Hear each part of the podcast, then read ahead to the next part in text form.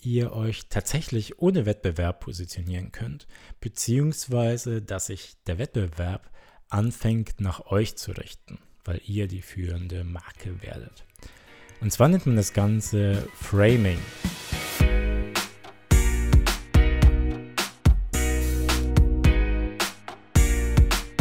Hallo und herzlich willkommen zu einer neuen Episode von Brand Thinking, eurem Podcast rund um das Thema Branding, der euch dabei helfen soll, aus eurem Produkt eine relevante Marke aufzubauen.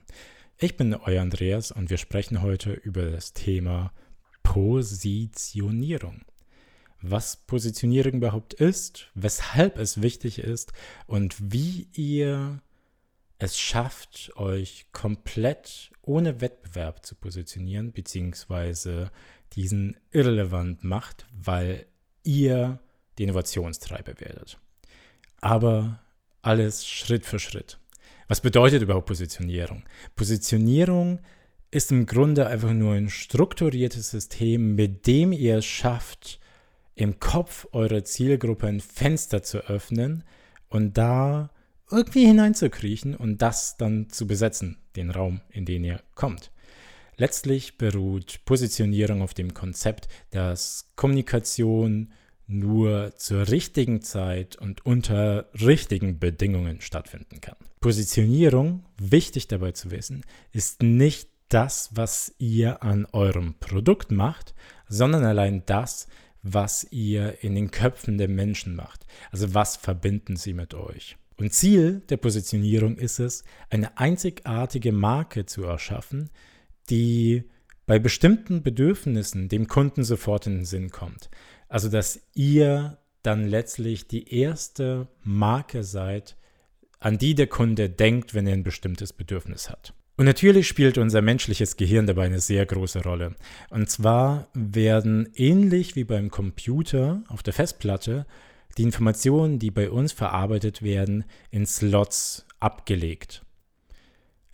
Der große Unterschied ist aber, dass der Computer das merkt, was ihr ihm vorgebt zu merken. Unser Gehirn wird bombardiert von Informationen, muss daher erstmal filtern. Und was dann nicht in das eigene Meinungsbild passt, wird auch gar nicht erst wahrgenommen. Beispiel, wenn ihr glaubt, einen günstigen Champagner zu trinken, wird er euch auch weniger schmecken als der teurere.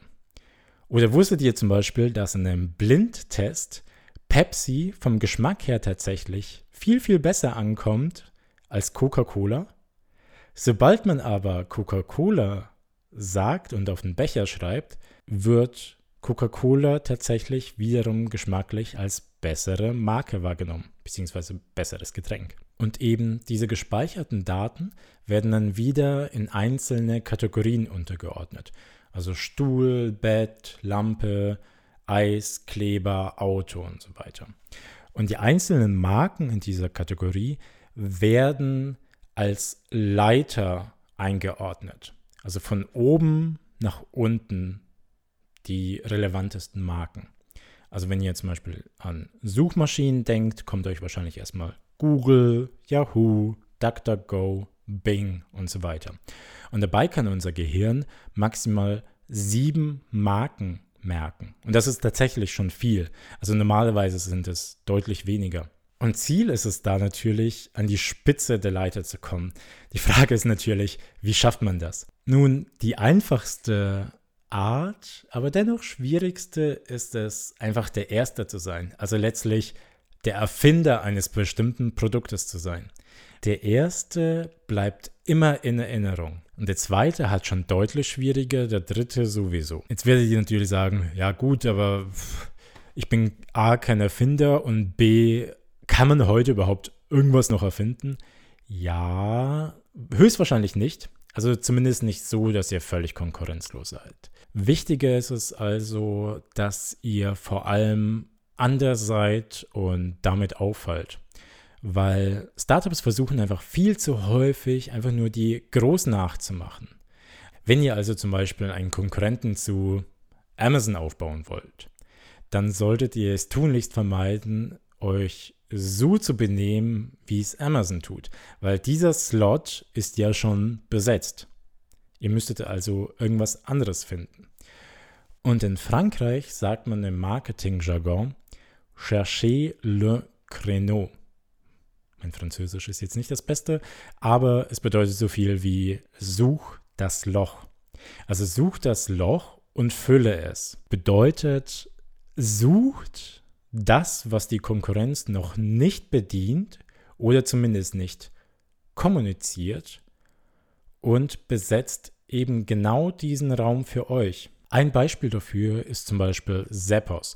Bei uns in Deutschland eher weniger bekannt, aber in den USA sehr, sehr groß. Und zwar ist es ein Online-Schuhhändler, also ähnlich wie bei uns Zalando angefangen hat.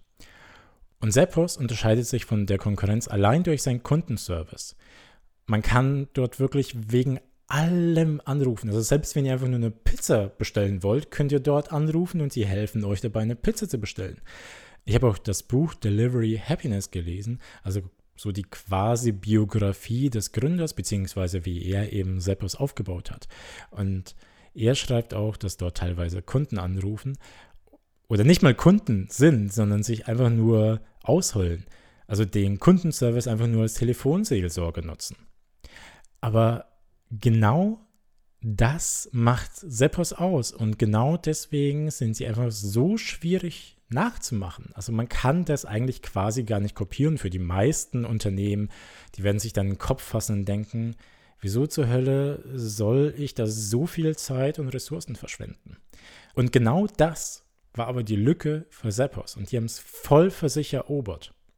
Und jetzt verrate ich euch, wie ihr euch tatsächlich ohne Wettbewerb positionieren könnt, beziehungsweise dass sich der Wettbewerb anfängt nach euch zu richten weil ihr die führende Marke werdet. Und zwar nennt man das Ganze Framing. Und Framing geht von dem Punkt aus, dass Positionierung erstmal ein großes Problem mit sich bringt. Nämlich ihr positioniert euch ja neben einer anderen Marke. Somit seid ihr immer vergleichbar für den Kunden. Und ihr müsst euch entweder hocharbeiten, um die führende Marke zu werden, wie auch immer ihr das schaffen wollt, oder ihr seid dann eben Nummer 2, 3, 4 und habt immer einen Konkurrenzkampf. Und Framing ermöglicht es euch aber, euch eben nicht in einer gegebenen Kategorie oder Unterkategorie einzuordnen, sondern entweder ihr könnt eine eigene Unterkategorie erschaffen oder eine bestehende ausbauen. Stellt euch Kategorien erstmal als Boxen vor. Und da sind erstmal alle verschiedenen Marken drin. Der eine sagt, ich bin der Älteste, der andere sagt, ich bin der Beste, der andere sagt, hey, ich bin der Schnellste und so weiter. Also jeder versucht sich irgendwie zu positionieren. Aber es ist ein Haifischbecken und da wollt ihr eigentlich nicht rein. Was ihr also macht, ist euch neben die Box zu stellen und zu sagen, mir egal, was ihr sagt, denn ich bin die einzige Wahl für den Kunden. Wie ihr eine eigene Unterkategorie erschafft. Als Beispiel Tesla. Tesla war ja nicht der erste Elektrowagen und so haben sie sich auch nie positioniert, weil den Leuten war es klar. Aber Tesla hat sich als Luxuslimousine mit Elektromotor positioniert. Und damit war es schon die einzige relevante Marke für den Kunden, wenn er ein elektrobetriebenes Auto als Luxuslimousine wollte. Relativ simpel eigentlich. Also ihr müsst da jetzt eben nichts erfinden und nichts aus dem Hut zaubern, sondern letztlich, was ich schon davor gesagt habe, sucht nach dem Loch und stopft es mit eurem Produkt. Es geht also nicht prinzipiell um euer Produkt, sondern wie euer Produkt in den Köpfen eurer Zielgruppe wahrgenommen wird. Und die nächste Möglichkeit ist eben, dass ihr eine bestehende Unterkategorie ausbaut und damit neu definiert. Und das könnt ihr damit machen, indem ihr gewisse Must-Haves einbaut, die dem Kunden klar machen sollen, dass diese für diese Unterkategorie absolut notwendig sind. Betrachten wir mal das iPhone, das ja bei weitem nicht das erste Smartphone war.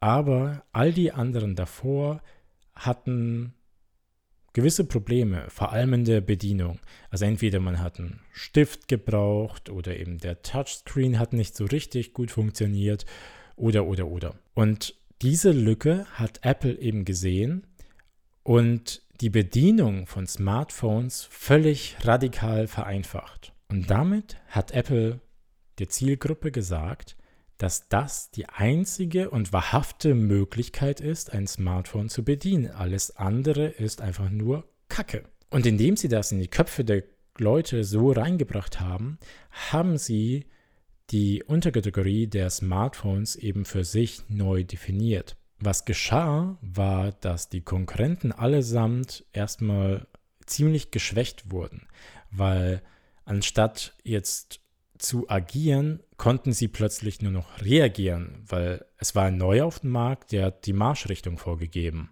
Und plötzlich mussten sie sich stetig mit Apple und dem iPhone vergleichen lassen.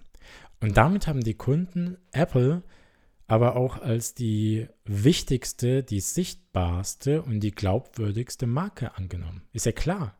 Sie haben die Innovation vorangetrieben. Alle anderen haben sich nach Apple gerichtet. Und es geht dabei eben nicht darum, besser oder relevanter zu werden in der Kategorie, sondern aus der anderen Sicht, dass ihr die Konkurrenten selber völlig irrelevant macht. Und die Vorteile des Framing sind damit ziemlich eindeutig, denn ihr habt völlige Kontrolle über eure eigene Unterkategorie. Ihr könnt diese eben stetig weiterentwickeln, seid somit der Innovationstreiber und gebt, wie gesagt, die Marschrichtung vor. Ihr agiert nach vorne, während die Konkurrenten sich einfach nur noch in der Defensive befinden und nur noch sich nach euch richten können und nur noch reagieren. Sie können sich also einfach nur noch anpassen. Und das ist eine Situation, in die eigentlich keine Marke geraten möchte.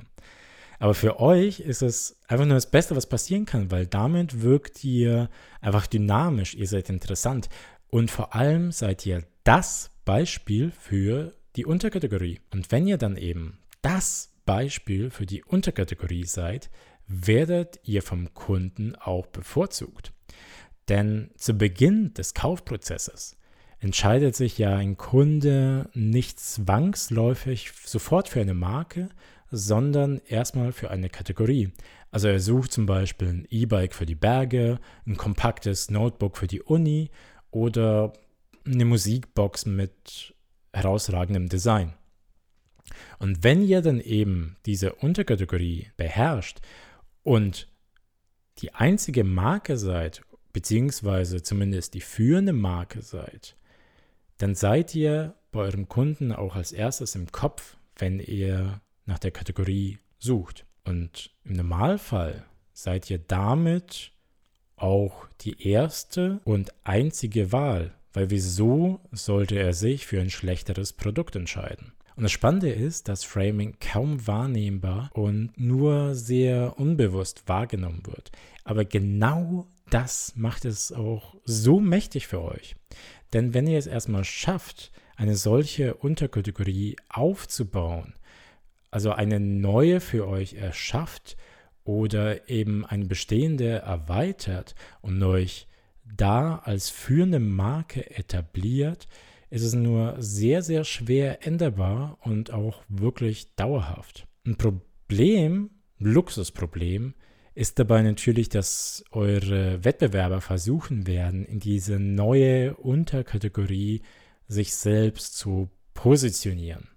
Aber genau das, und deswegen Luxusproblem, genau das ist nämlich euer Sieg. Denn wenn die Konkurrenten anfangen, sich neben euch zu positionieren, dann seid ihr das Beispiel für die Unterkategorie. Damit seid ihr einfach die führende Marke. Eben genau das alles macht Framing einfach so mächtig. Denn es pusht eure Marke, anstatt einfach nur billiges Marketing mit Vergleichbarkeiten zu schaffen. Denkt also beim nächsten Mal, wenn ihr, wenn ihr also beim nächsten Mal darüber nachdenkt, euer Produkt zu positionieren, versucht es nicht unbedingt neben etwas Bestehendem zu positionieren. Da gibt es auch tausende Möglichkeiten und kann funktionieren. Ich will das nicht abstreiten.